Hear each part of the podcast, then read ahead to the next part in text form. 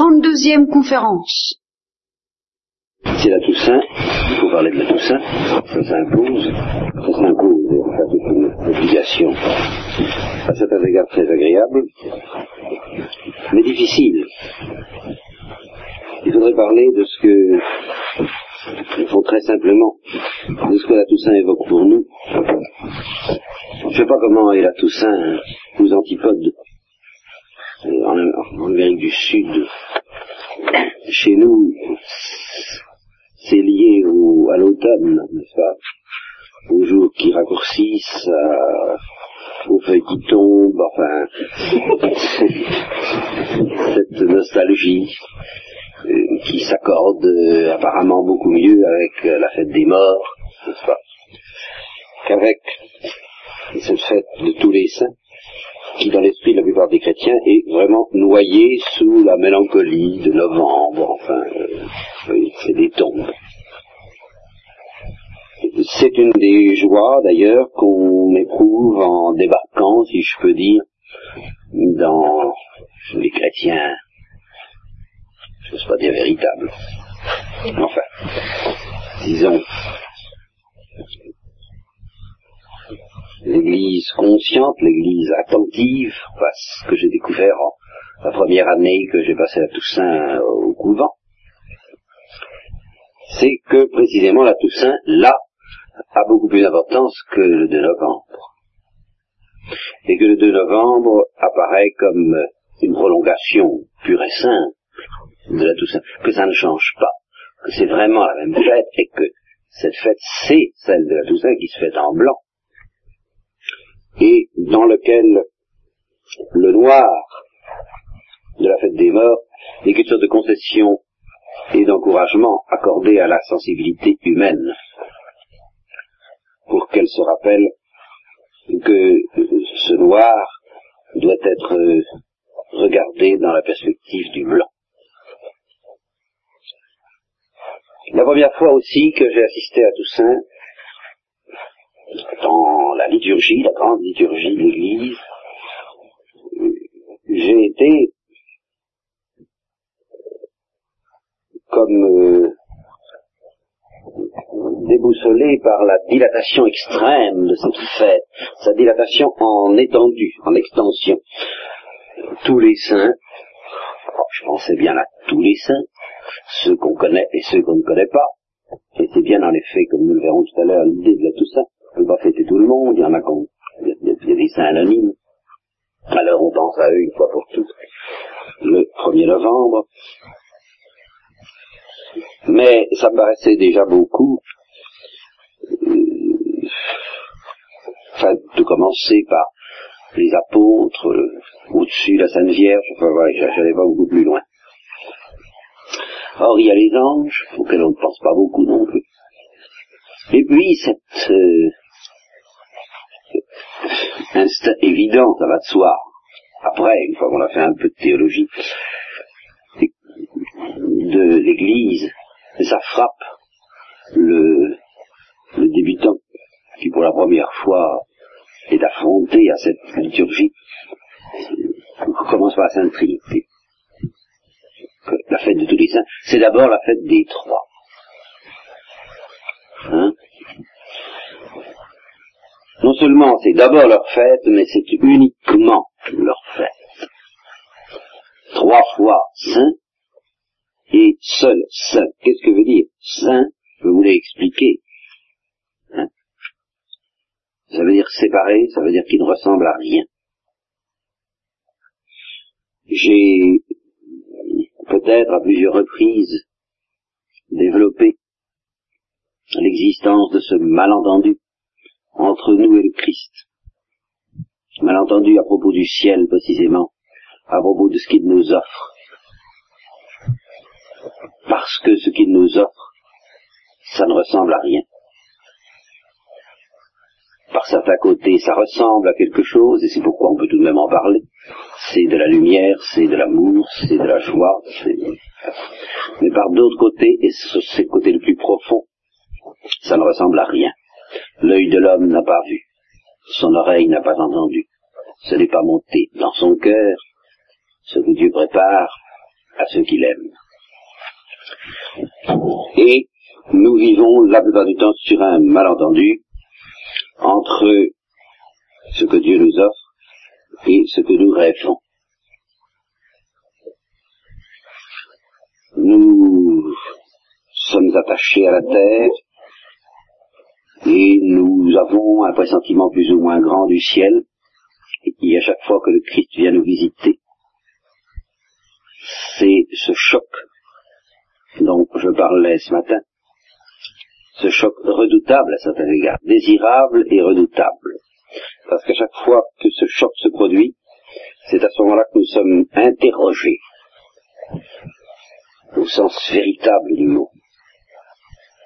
Comme dit le psaume, que nous avons été examinés au feu. La traduction littérale, c'est ça. La traduction littérale de la Vulgate. Examinés au feu. On nous met dans le feu un peu pour nous examiner. C'est-à-dire pour voir de quel bois nous sommes faits, de quel côté nous penchons. Si c'est du côté de la terre ou si c'est du côté du ciel. Et on le voit au fur et à mesure que le malentendu se dissipe, justement. Que nous comprenons mieux, c'est ce qui se passe à chaque visite du Christ, que nous comprenons mieux que le ciel, ça ressemble à rien. Alors à ce moment-là, nous saisissons.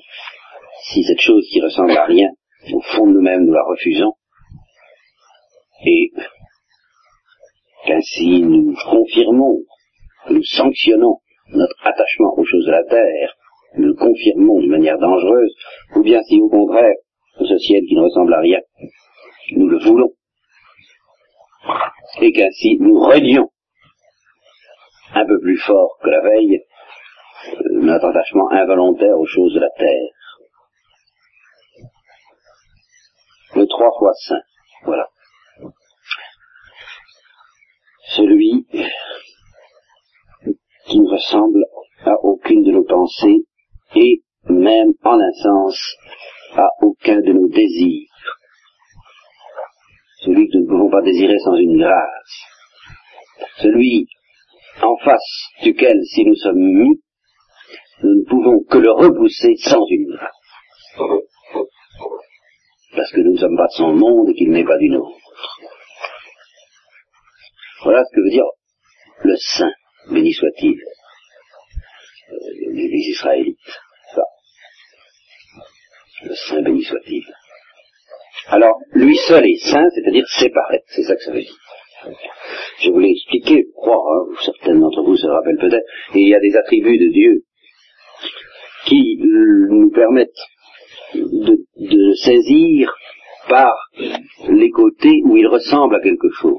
Nous disons qu'il est bon dans la mesure où il ressemble au bien que nous trouvons sur la terre, ou plutôt dans la mesure où le bien ressemble de très loin, mais enfin tout de même un peu, à cette excellence de Dieu, cette amabilité de Dieu, cette séduction de Dieu.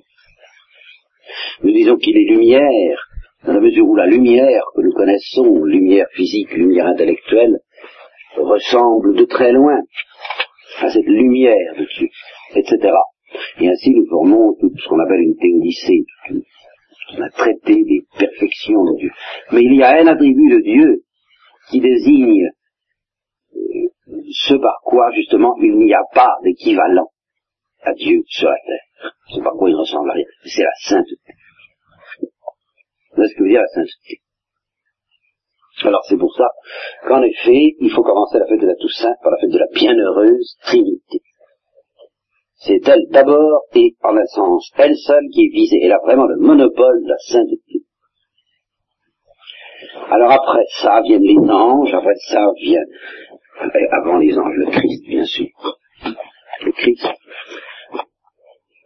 La Vierge. Alors actuellement, on aura tendance à mettre peut-être Saint Joseph. Et je suis pas contre.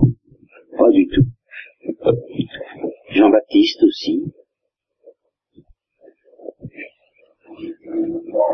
Et puis au fond tous les saints dont nous pouvons espérer, désirer, pressentir qu'ils sont peut-être au-dessus des anges, les apôtres, euh, d'après une certaine tradition, puis alors les anges, bien sûr, les anges, les archanges.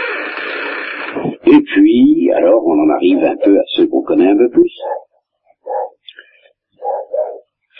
Les confesseurs, les vierges, les pénitentes, la pénitente, puisqu'il y en a une à la liturgie, n'est-ce pas Une seule, n'est-ce pas Les autres sont non, non, nec, nec, n'est-ce pas Ni vierge, ni martyr. Alors, mais il y en a une, elle a tout de même le privilège d'avoir quelque chose de positif, elle, n'est-ce pas Elle est pénitente, c'est Marie-Madeleine. Et puis, et puis, des, des, des, et puis, Et alors ça, ça a été une autre découverte aussi pour moi, c'est que Toussaint ne s'arrêtait ni au ciel, ni même au purgatoire qu'on fête le lendemain. En somme, demain c'est la fête du purgatoire. Ça, on ne le dit pas, mais c'est pourtant ça. La fête des morts. Qu'est-ce que ça veut dire? S'ils sont au ciel, ils relèvent de la Toussaint. Alors quelle peut être la spécification liturgique de la fête des morts hein? Ben, C'est évidemment le purgatoire. C'est la fête du purgatoire. La fête des âmes du purgatoire. Et alors là, rien il y aurait beaucoup à dire. On, on peut-être ce sera une occasion demain de parler du purgatoire. Ça serait pas une mauvaise idée. C'est réalisable. C'est pas toujours réalisable à montrer ces choses-là. Bon. Alors ça s'étend même au purgatoire. C'est un peu découverte. Déjà la fête de la Toussaint. Bon. On va pas attendre demain, n'est-ce pas? Et puis, alors ce que j'ai découvert c'est que ça ne s'arrête même pas au purgatoire, ça s'étend jusqu'au sein de la terre.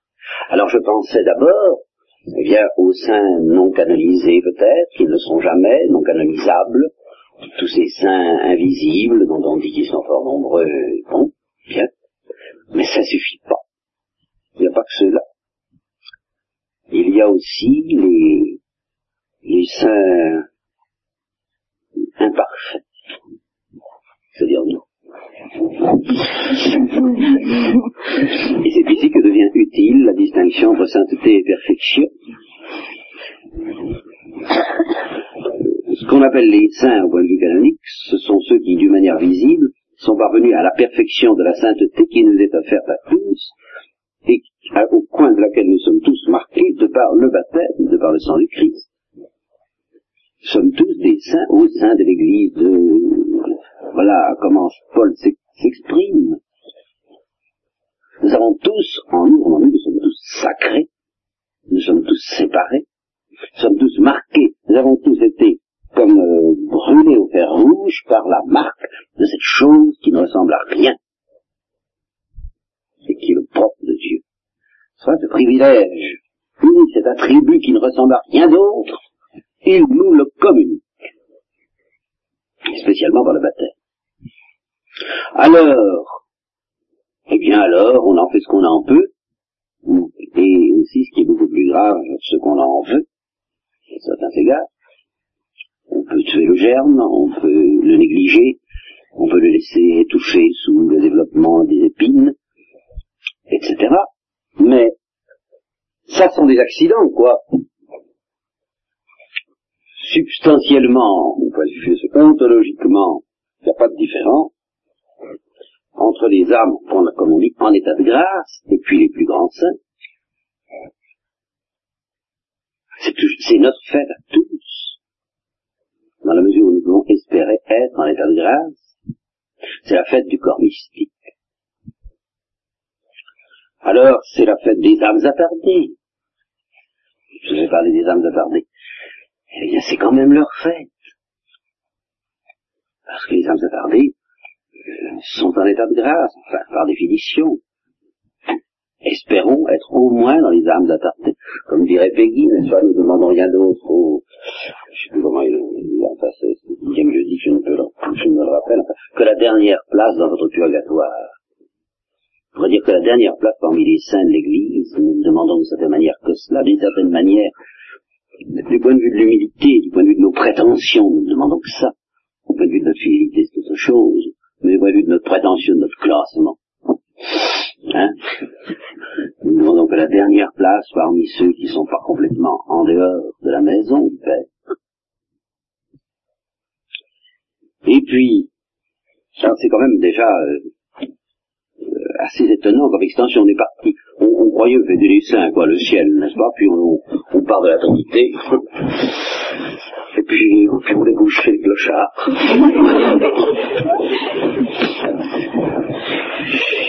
Tous les clochards de la sainteté que nous sommes, les, les estropiés, les... On dit, allez, entrez, entrez, entrez dans la salle de, des noces. Enfin, on croyait fêter des gens qui n'étaient pas trop loin de nous. On commence par cette trinité en tant qu'elle ressemble à rien, puis on s'aperçoit qu'on est visé soi-même. Qu'on fait partie des, des gens qui sont fêtés aujourd'hui. Après le Père, le Fils et le Saint-Esprit. Et puis c'est pas tout, je crois que l'extension de la fête de la Toussaint va encore plus loin. Car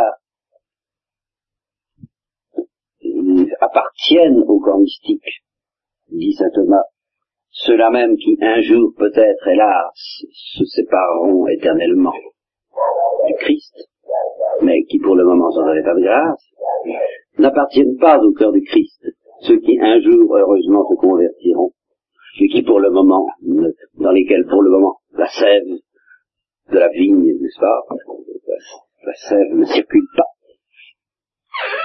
Malgré tout, bien que ceux-là, tous ceux qui sont qui ne sont pas unis à la vigne, qui n'en sont pas les sarments, bien que cela ne soit pas unis au corps mystique, dans la mesure où ils peuvent le redevenir et où nous pouvons et devons l'espérer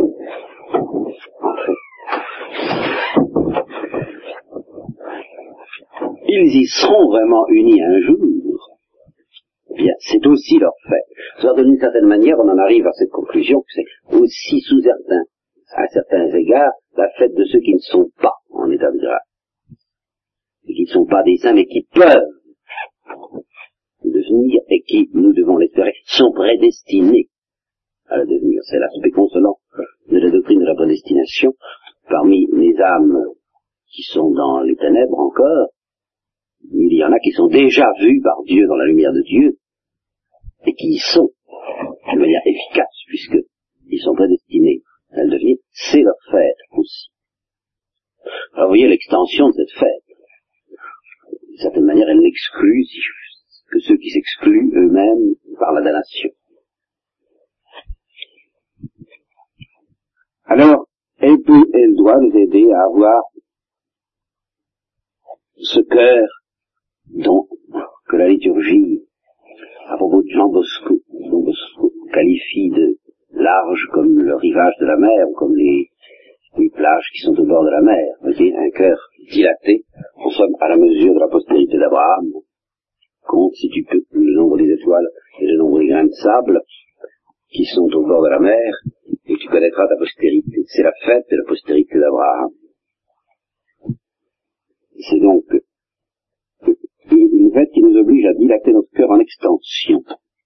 Et je fais généralement ce que je peux pour euh, vous aider à dilater votre cœur en profondeur, mais dans Saint Paul ne parle pas seulement de la profondeur, des profondeurs de l'amour du Christ, il parle aussi de sa largeur.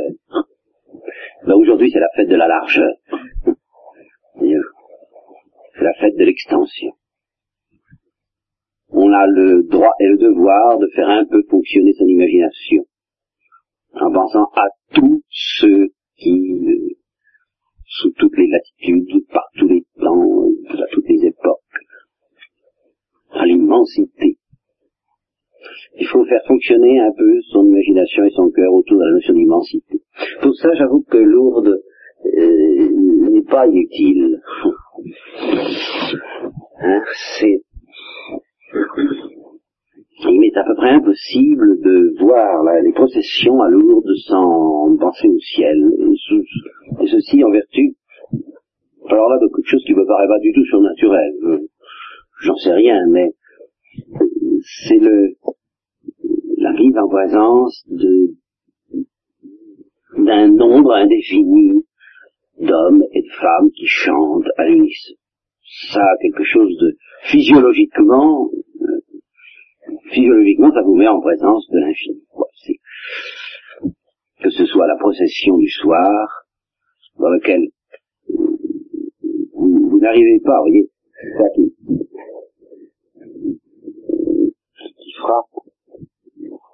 Vous envisagez, je suppose, une,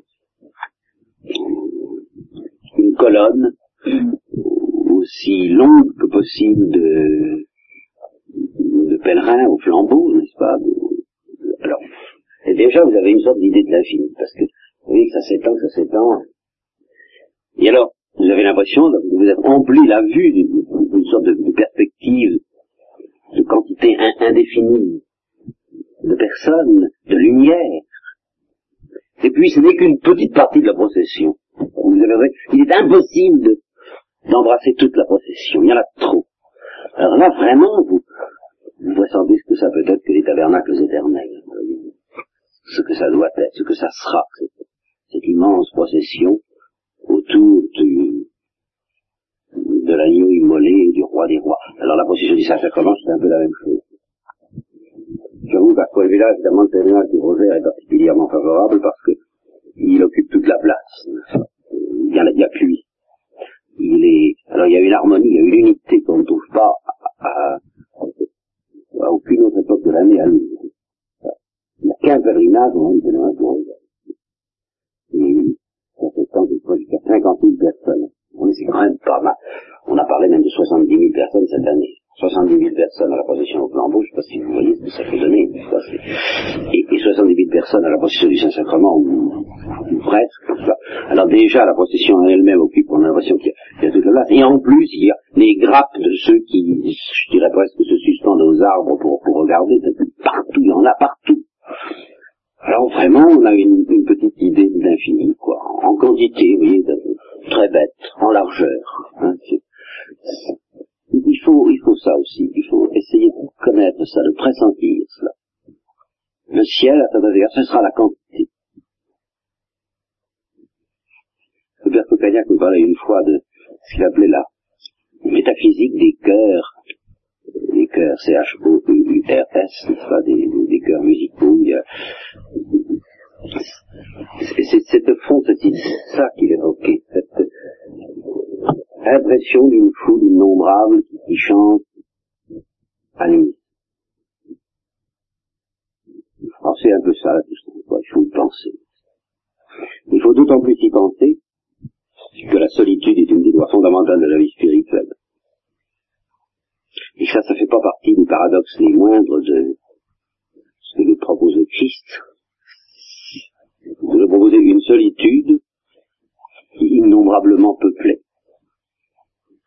Nous avons très peu, et même en un sens pas du tout, sur la terre d'âmes qui comprennent vraiment ce que nous sommes et ce que Dieu est, pour la bonne raison que nous ne comprenons pas nous-mêmes. Que nous sommes étrangers à nous-mêmes, que nous sommes solitaires par rapport à nous-mêmes, si je peux dire, que nous, que nous, ne savons pas être vis-à-vis de nous ce, ce visage d'amour que Dieu est pour nous. Et, à côté de ça, en même temps, invisible, je veux bien, mais pas inconnu. Nous les avons connus, certains d'entre eux sur la terre, nous les connaissons encore. Telles et telles autres qui prient. Nous avons une foule innombrable d'amis qui nous connaissent, qui nous aiment beaucoup mieux que nous nous connaissons, nous nous aimons nous-mêmes. Ça, c'est la vérité. Voilà. Eh bien, déjà, toute une série de, ont cet avantage par rapport aux autres fêtes et aux autres considérations que j'ai pu vous proposer jusqu'à présent, d'être éloquentes pour l'imagination et la sensibilité, et qui doivent l'être. Il faudrait que dans notre âme, cette quantité invraisemblable luttes, ça, ça fasse un peu de bruit. Un bruit qui soit un chant, mais qui soit du bruit. Qu'en même temps, nous ayons aussi, tant que possible, la certitude que c'est là notre vraie famille. C'est là qu'on commencera à vivre. Nous n'avons pas encore commencé à vivre. Nous ne sommes pas encore chez nous. Nous n'avons pas ici de demeure permanente. Et alors nous méditons beaucoup sur les arrachements que ça représente. Mais ce qu'il faudrait, et c'est ça la sainteté, et ça je vais y revenir alors, c'est que le fait de ne pas être au ciel soit le pire des arrachements. Que tout soit comme, que tout soit comme si on avait été arraché du ciel dans notre tendre enfance. J'évoquais Bernadette ce matin, c'est ça, vous voyez. À partir du moment où elle a vu la Sainte Vierge, après, après la dernière apparition, elle a été arrachée à sa maison familiale, à sa demeure d'enfance, parce que ça a été ça, sa vraie demeure à partir de ce moment-là. Alors là, elle a vraiment connu l'arrachement. N'oubliez pas, je crois que c'est Jeanne d'Arc, il, fallait que, je crois, enfin quand, quand non, ou Catherine, je ne sais pas qui, euh, une fois qu'elle était partie, il fallait qu'elle revienne pour la consoler, lui dire de, de supporter absence. Elle ne pouvait plus supporter ça. C'est pour ça qu'il ne faut pas trop demander, tout au moins pas trop inconsidérément et naïvement des visites de Dieu, de cette manière. Parce que ou bien la visite sera trop lourde à supporter en elle-même, écrasante, et je vais dire, veux dire tout de suite, ou bien si elle est consolante, alors c'est là, c'est le départ qui sera intolérable. et il faut, il faut bien vivre sur la terre, qu'est-ce que il faut faire ce qu'on a à y faire. Voilà, bon, toute une première série de considérations. Par où la fête de tous les saints, je vous le disais, m'est apparue à moi-même la première année où je l'ai découverte, les premières années où je l'ai découverte parce que j'ai mis du temps à assimiler tout, ça, toute cette quantité, c'est quand même un peu indigeste. Et cette fête est apparue comme plus large, plus large en extension que je ne m'y attendais. Il existe un autre aspect par où elle est plus étroite qu'on ne le pense aussi. Alors là, je vais me permettre d'abord de faire un peu d'histoire. Ça va pas durer longtemps, assurez-vous. Avec moi, ça ne peut pas durer longtemps. Et après, de la théologie. Vous savez que initialement, l'Église n'a fêté que les martyrs. Tel était le martyr, les martyrs qu'elle connaissait. C'était vraiment les saints, les martyrs. Alors initialement, vous voyez, définition beaucoup plus étroite de la sainteté. Qu'est-ce qu'un saint? C'est un martyr. Celui qui est mort pour Jésus-Christ. C'est tout. L'Église ne connaissait pas d'autres saints dont elle fêtait le culte au début. Mais le nombre des martyrs se multiplia il a bien fallu faire une fête en somme de tous les martyrs. Et la Toussaint, c'est la fête, en somme, avant tout, très privilégiée, dans ça qu'elle est plus étroite. Il paraît à première vue, si vous voulez, on voit les choses historiquement, c'est la fête de tous les martyrs. L'exclusion presque faite des autres, si je veux dire. Alors comme malgré tout, c'est tout de même la fête de tous les saints, comme nous l'avons vu tout à l'heure, alors c'est là où il est peut-être pas mauvais de faire un peu de théologie pour raccorder les deux bouts. Et pour découvrir qu'en effet, la sainteté, c'est le martyr. Alors qu'est-ce que c'est que le martyr Voilà, ça me donne envie de vous parler du martyr. Qu'est-ce que c'est que le martyr bah, À première vue, c'est pas difficile à définir, évidemment. C'est l'événement en vertu duquel on donne sa vie pour la foi, pour témoigner de la foi, en témoignage de notre foi. Et évidemment, ça se trouve associé pratiquement, historiquement, concrètement, donc dans, notre imagination essentiellement, à un certain nombre de tournants variés, dont le catalogue, euh, plus ou moins illustré, avait, ah, vous le savez, fait les délices de Thérèse de l'Enfant Jésus, qui qui réclamait un peu, comme je vous l'ai souvent dit, toute la collection. Pas seulement un martyr, mais toutes les... Elle n'est pas la seule d'ailleurs. Je vous ai également cité souvent Saint Dominique lui-même, disant aux hérétiques qui voulaient me mettre à mort, écoutez, qu'est-ce que tu dirais si on voulait te mettre à mort hein? Eh bien, je vous dirais d'y aller doucement, d'enlever un œil, d'abord, et puis l'autre, enfin, pour que j'ai le temps de m'en apercevoir un peu, que, ça puisse servir de, de, louange, de gloire à Dieu. Alors c'est surtout à ça qu'on pense. Canoniquement, c'est pas inclus nécessairement tout ça, n'est-ce pas? Le fait de donner sa vie en témoignage de la foi. On a considéré comme martyr, je crois, à un moment donné, au moment des lois, euh, ce qu'on a appelé les lois de séparation, je crois. À un moment donné, on avait donné l'ordre à des militaires d'expulser, au moment des lois d'expulsion des religieux en France, certains militaires, je crois que c'est arrivé que certains, certains officiers assez haut placés aient refusé d'obéir carrément, n'est-ce pas, aient refusé d'expulser les religieux. Et que certains ont été passés par les armes. On les considère comme des martyrs. Pour la foi au Christ qu'ils sont morts. Bon, ils n'ont pas suivi apparemment de tourments raffinés. Et ils ont donné leur vie pour le, pour le Christ. Bon. Alors, justement, il existe une conception superficielle du martyr. Et cette conception superficielle aboutit assez inévitablement à considérer que le martyr est une chose trop facile ou trop difficile selon les cas. Trop facile si on considère simplement qu'il suffit de donner sa vie et que, oh, ma foi, on a pu faire les 400 coups avant, ça n'a aucune espèce d'importance. Euh, on a donné sa vie puis c'est réglé. Trop difficile si au contraire on envisage imaginativement, comme la cousine de l'enfant Jésus, tous les tourments à endurer, qu'on se dit, oh là là, oh, ça c'est pas pour moi, hein. Euh, bon.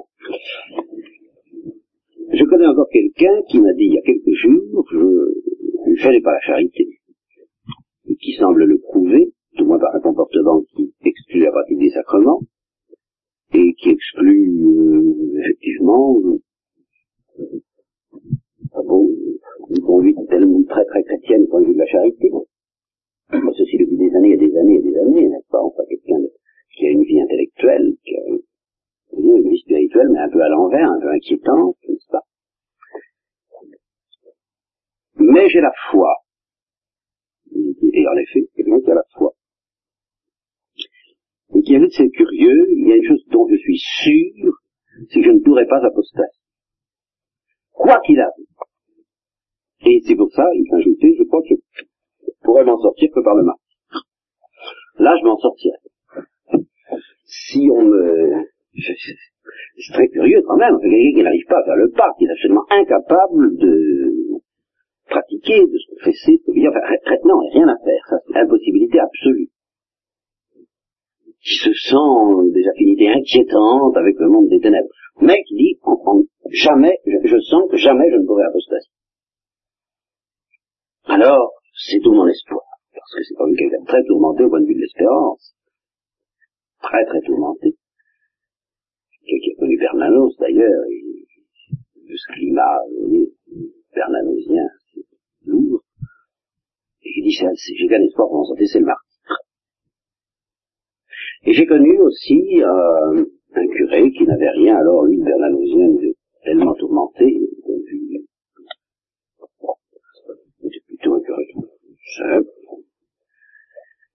et qui disait aussi, oh, je ne pense pas qu'on puisse s'en sortir. Comment, comment, enfin, qui envisageait vraiment le martyr comme une solution, je ne dirais pas de facilité, mais enfin, on, quoi, on souffre un moment, puis c'est fini, c'est la seule manière d'éviter le purgatoire, c'est la seule manière de, de se sanctifier, paraissait étrange, parce que moi, tout un tempérament imaginatif, que je me classerais plus volontiers du côté de la cousine de Thérèse de l'enfant vous voyez quoi. Je ne le gâche pas. Mais, c'est pas tellement pour ça je vous parle de ça, c'est parce que je crois qu'une erreur très grave se cache derrière cette conception des choses.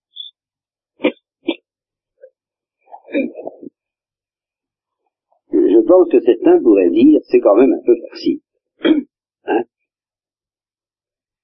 Et ils s'imaginent que le martyr, c'est une sorte de décoration.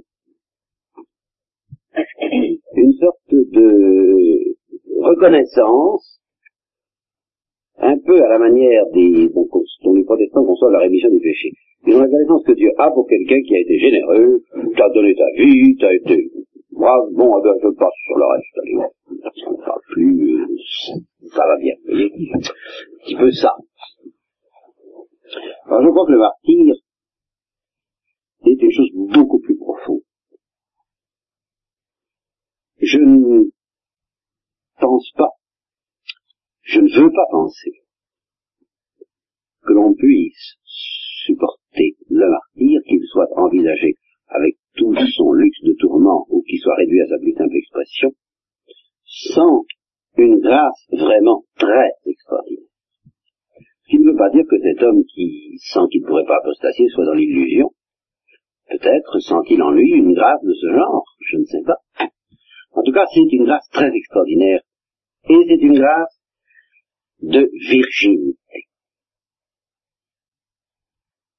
Je crois que la raison pour laquelle l'Église a tout de suite d'instinct considéré le martyr comme un baptême du sang, c'est que le martyr est une circonstance où Dieu nous refond entièrement.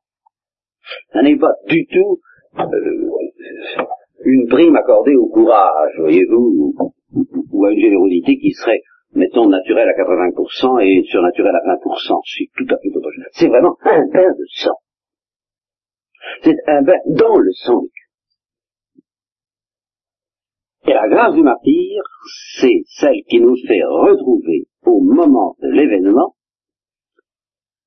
l'innocence baptismale, l'innocence des enfants, l'innocence de la. Et alors ici, il faudrait rejoindre ce que je vous ai dit ou ce que je ne vous ai pas dit. Ça n'a aucune importance d'ailleurs parce que je l'ai certainement dit ailleurs et pour moi c'est la seule chose que je peux vérifier.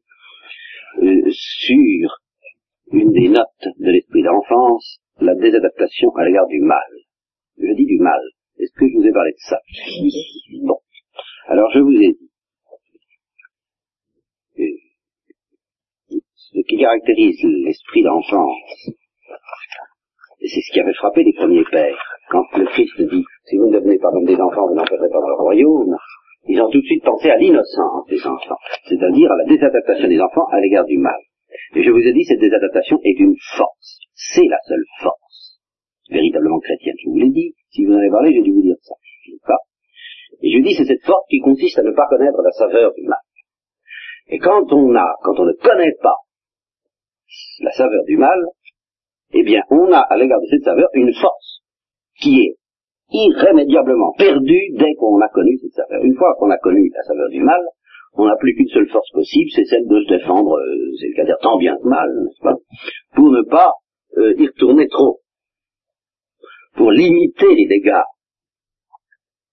Mais c'est une force qui n'a rien à voir avec la force de la virginité à l'égard du mal. Et je vous ai peut-être dit à cette occasion, alors, que la virginité, c'est un état de la sensibilité. Je vous l'ai dit Ah, alors ça, il faut que je dise. N'est-ce pas? Il y a une définition canonique, soit. Mais de même qu'il y a une définition canonique de la pauvreté et qu'il y a une définition théologique de la pauvreté qui va plus loin, ainsi, pour l'obéissance, il y a également une définition canonique de la virginité, et il y a une définition théologique que j'appellerais ontologique de la virginité.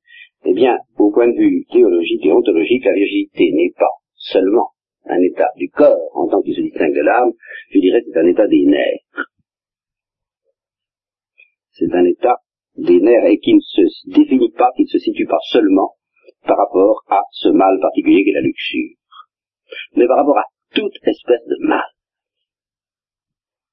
C'est l'état d'une sensibilité qui ne connaît pas la saveur du mal, ou qui ne la connaît plus, qui ne sait plus ce que c'est. Et c'est ça que nous offre le sang de Christ. C'est d'être baigné avec assez de profondeur dans ce bain pour qu'on sorte de là en ayant oublié la saveur du mal. Par exemple, la, saveur du mensonge. Je prends un exemple là, vraiment qui... Il est très probable qu'aucun de nous n'est vierge de ce point de vue-là. Voyez-vous? S'il en est une parmi vous, je, la salue respectueusement. Mais j'ai très peur, j'ai très lieu de craindre que par rapport au mensonge, nous savons ce que c'est. Nous savons, nous avons ce malheur de savoir ce que c'est. Eh le bonheur que le Christ nous offre dans son sang, c'est de ne plus savoir ce que c'est. Et je vous ai peut-être dit à cette occasion que si la Sainte Vierge avait pu sauver le monde, non seulement lui épargner toutes les souffrances physiques, mais même sauver les âmes au prix du plus petit mensonge, elle ne l'aurait pas fait, non pas parce qu'elle ne voulait pas le faire pour sauver sa pureté, mais parce qu'elle ne pouvait pas le faire. Et c'est là où je vous dis la virginité, c'est une impuissance. Alors ce que je ne vous ai sans doute pas dit, mais ce qui va, parce que je l'ai découvert à Lourdes justement, c'est assez normal que une vérité sur Bernadette ce soit à Lourdes qu'on la découvre, c'est que le commissaire qui interrogeait Bernadette était obligé de se casser les dents lorsque il interrogeait Bernadette et qu'il essayait d'obtenir d'elle une atténuation, une réserve, quelque chose qui permettrait au doute de s'introduire à l'égard de ce qu'elle avait vu et à l'égard de ce qu'elle avait entendu. Vous lui demandez de reconnaître que peut-être c'était peut-être pas tout à fait comme ça que ça s'était passé, que c'était pas absolument sûr. Eh bien, il pouvait embrouiller tous les moyens. Et alors là, toutes les terreurs. Il était obligé de se casser les dents parce que Bernadette ne pouvait pas. Je ne dis pas que Bernadette ignorait la saveur du mensonge, ça, j'en sais rien. Elle n'ignorait pas entièrement la saveur de la désobéissance, puisque, dit le, l'avocat du diable à son sujet, une fois, euh, elle n'avait pas le droit, elle avait le droit elle avait le droit, avec sa sœur ou sa fille, de manger des groseilles dans le jardin. Mais elle n'avait pas le droit de descendre dans le jardin. Hein, c'était... Une fois, une fois dans le jardin, on avait le droit de cueillir des groseilles. Hein, mais on n'avait pas le droit de descendre dans le jardin. Alors elle avait dit à sa cousine, elle avait, avait jeté des sabots. Ça, il fallait bien aller les rechercher.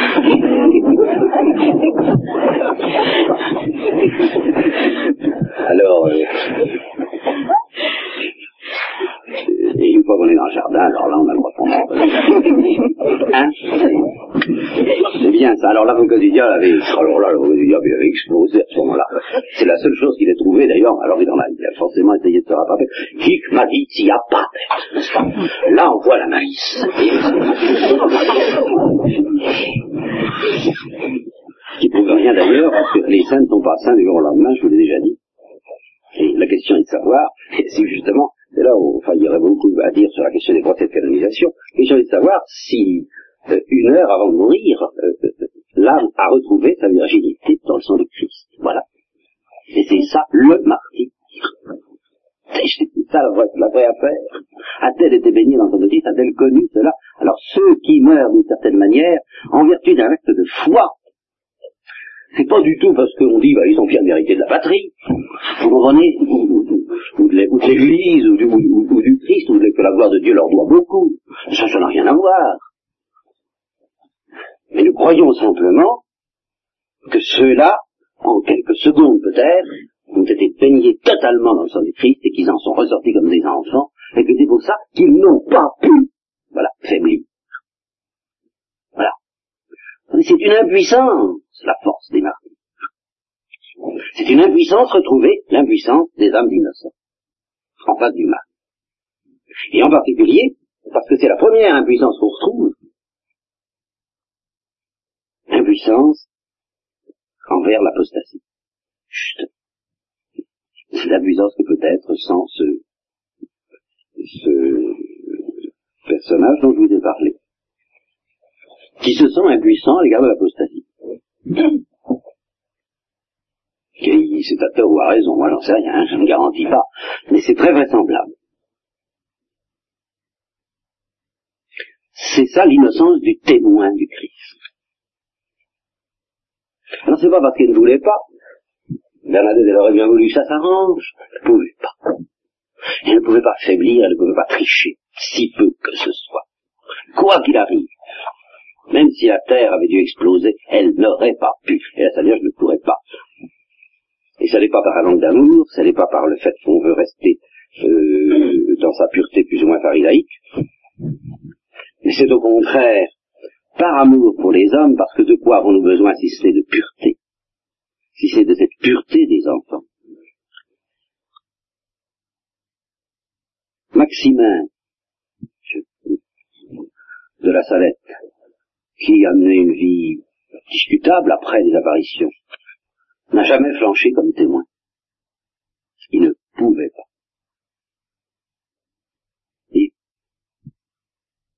eh bien, nous n'avons retrouvé une vertu, quelle qu'elle soit.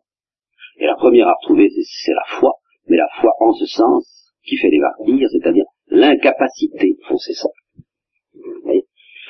Tenir au Christ par impuissance. Voilà la foi. Tenir au Christ parce qu'on ne peut plus lâcher. Pas qu'on ne veut pas, on ne veut pas. Ou on ne peut pas vouloir, enfin, ne chicanons pas sur les mots. Ça veut dire qu'on n'a pas à lutter contre une tentation intime. Il y a peut-être des tentations, mais elles ne pénètrent pas, elles n'atteignent pas cette impuissance qui est justement la virginité elle-même, la virginité à l'égard de l'apostasie, la virginité à l'égard de la trahison, la virginité à l'égard des ténèbres.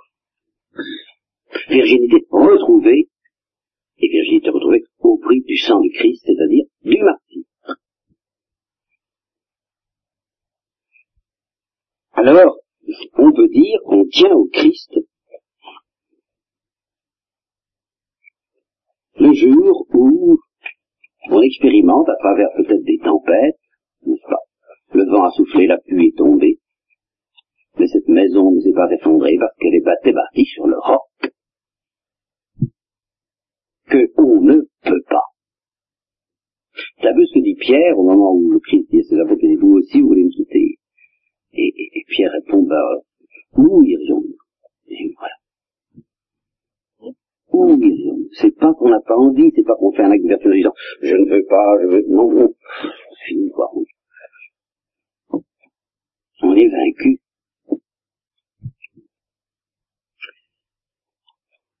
Eh bien, cette impuissance que j'espère que nous avons reçu déjà peut-être, sans, en ayant plus ou moins conscience, à l'égard de la foi. Il faut demander à la retrouver à l'égard de tout. De tout. Et c'est ça, alors, la sainteté consommée. Et c'est un martyr. C'est un martyr, parce que malgré tout, quelle différence y a-t-il entre le baptême et le martyr, c'est que les deux sont dans le sang du Christ. Mais le martyr est une invasion par le sang du Christ à l'occasion d'une tribulation. Finalement, c'est ça. Voici ceux qui sont venus de la grande tribulation et qui ont lavé leur robe dans le sang de la nuit. Ce ne sera pas pour nous tous la grande tribulation. Ça, il y a plusieurs demeures dans la maison de mon père. Je pense qu'en effet, ça signifie quelque chose d'assez mystérieux. Je ne sais pas très ce que c'est, la grande tribulation ceux qui ont connu la grande tribulation, je ne sais pas. Je, pense que tous ne connaîtront pas la grande tribulation. Mais tous, nous sommes appelés à connaître la tribulation.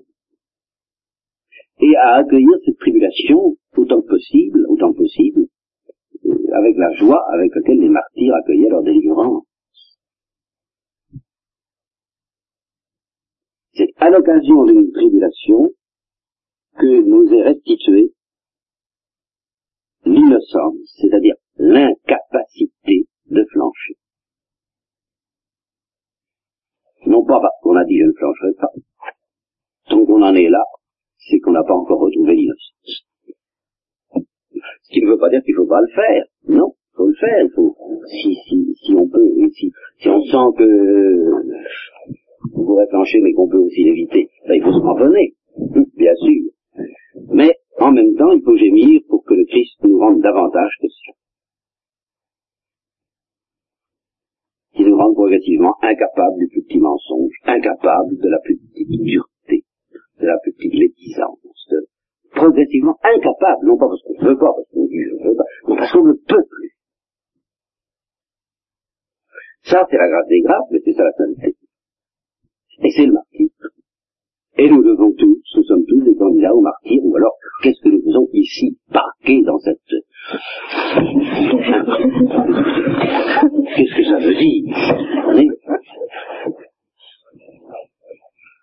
Alors il faudrait tout de même essayer de ne pas l'oublier. Il est bien vrai que Dieu nous rend centuple, mais ce centuple, prenons garde qu'il ne soit l'occasion d'une reprise du malentendu entre le Christ et nous. Ce qu'il nous propose, c'est merveilleux, et ça va tout seul puisque c'est une impuissance. Ce n'est pas. Euh, justement, il n'y a pas à se tracasser en face des tourments, des tourments du martyr. Si quelqu'un avait peur des tourments du martyr, je crois que le remède serait de multiplier encore par dix l'imagination qu'il s'en fait, de façon à ce qu'il renonce à essayer de voir s'il pourrait jamais être de niveau. Ça, c'est pas la question. Il s'agit non pas de retrouver une force, mais de l'impuissance, celle de la Virginie.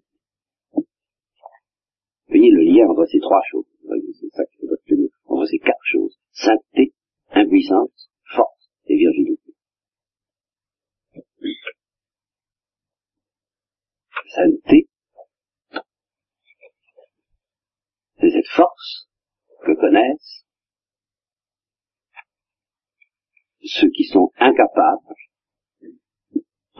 de d'abandonner le Christ, d'abandonner la lumière, d'abandonner la vérité, d'abandonner l'amour même un instant, parce qu'ils sont redevenus, ils ont retrouvé la virginité non seulement de leur âme, mais de leur corps, en effet, c'est-à-dire de leur nerf. Parce que tant que justement il n'y a que l'âme, eh bien le travail n'est pas terminé, le martyr n'est pas consommé. L'âme est acquise, il n'y a peut-être pas plus beau, plus bel exemple s'il se trouve théologiquement vérifié que celui de cet homme dont je viens de vous parler, qui peut-être secrètement appartient déjà au Christ d'une manière telle qu'il ne peut pas s'en arracher, ben, il reste quand même encore un sérieux travail à faire. Pour que, alors en effet, la sensibilité suive, et qu'elle elle aussi retrouve la fraîcheur et euh, la pureté de la chair d'un enfant vous savez, comme l'âme en syrien. Dont dont le corps a retrouvé la fraîcheur d'un corps d'enfant, peau d'enfant, parce qu'il s'est baigné cette fois dans le Jourdain, image, encore une fois, du baptême. Alors je voudrais que le Saint-Esprit, car c'est pour moi que vous donne en somme la grande allégresse qui serait la vôtre si nous vivions dans un temps de persécution qui serait la vôtre, je l'espère, parce que euh, si demain ou après-demain, comme les carmélites de Compiègne, euh, qui ont tous de passer à la guillotine, eh bien, euh, il se passerait peut-être que certains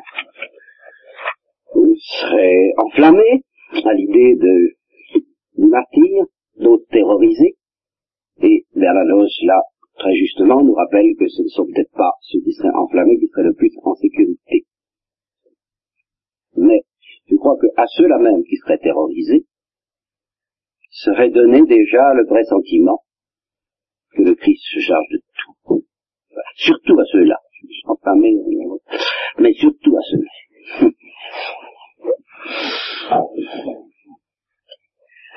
Et qu'ils vont subir un bain qui va les prendre dans les bras de Dieu, en telle sorte qu'ils ne puissent plus s'échapper, et que c'est la grande chance de leur vie, si je peux dire. La grande joie. Je pense que plus ils, celles d'entre vous, plus elles se sentiraient faibles, et bien, comme dit Saint Paul, plus elles sentiraient rôder autour de leur âme et de leur nerf la force de Dieu et l'impuissance à lui échapper. La bienheureuse impuissance a échappé à la force de Dieu. Voilà ce que je crois euh, qu'il faut demander à tous nos, nos petits amis et nos grands amis, les petits amis, les petits enfants. Pensez à tous les enfants. Je vous ai parlé une fois de cet enfant martyr, je crois, enfin cet enfant persécuté. Et moi j'ai bien confiance qu'elle qu a lavé sa robe dans le sang de l'agneau et que ces enfants sont légion et que eux, eux, ils savent. Eux, ils savent. Ils savent quoi? Ben, Ils savent qu'il n'y a rien. Voilà. Et que ils sont prêts à nous embarquer avec eux. Ce sera tout simplement tout gentil.